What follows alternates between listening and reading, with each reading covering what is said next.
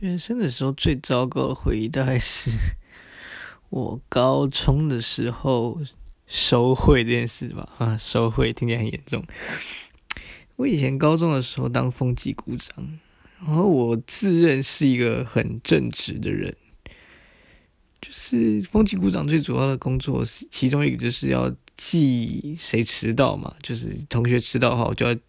记在纸条上，哎，那个算纸条吗？哈，反正就称它为纸条记在纸条上，然后拿到教官室去。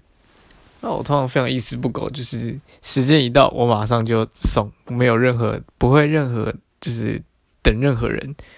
但我走，我就算我走在教官走在教官室的路上，遇到迟到的同学，我通常也不会把他们消掉，因为我就觉得你就是迟到了。然后，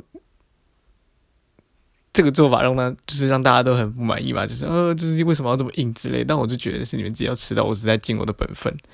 但是 有一次，我我就跟我朋友说：“哎，我现在想吃学校旁边的早餐店，帮我买个炒面面包。你帮我买的话，我就不记你迟到。”他就说好。